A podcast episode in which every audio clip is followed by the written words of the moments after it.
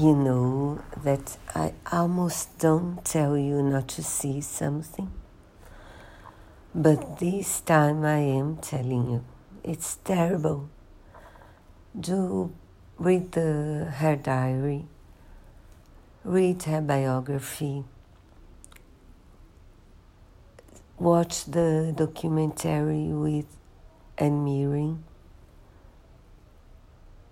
partly documentary, partly fiction.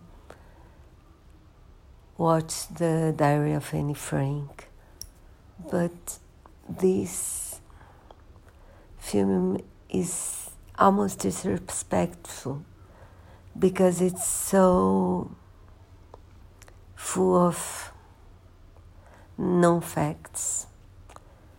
The characters are very badly designed the actress that plays Anne seems her uh, looks like her, but her character is not in it all.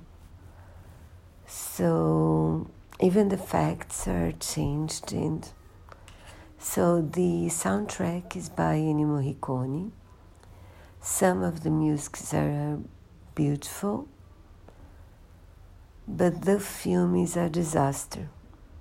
I don't recommend it at all. Bad, bad, bad. And disrespectful because she was so special.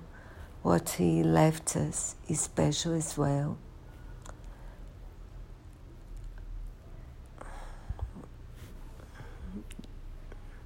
What a shame.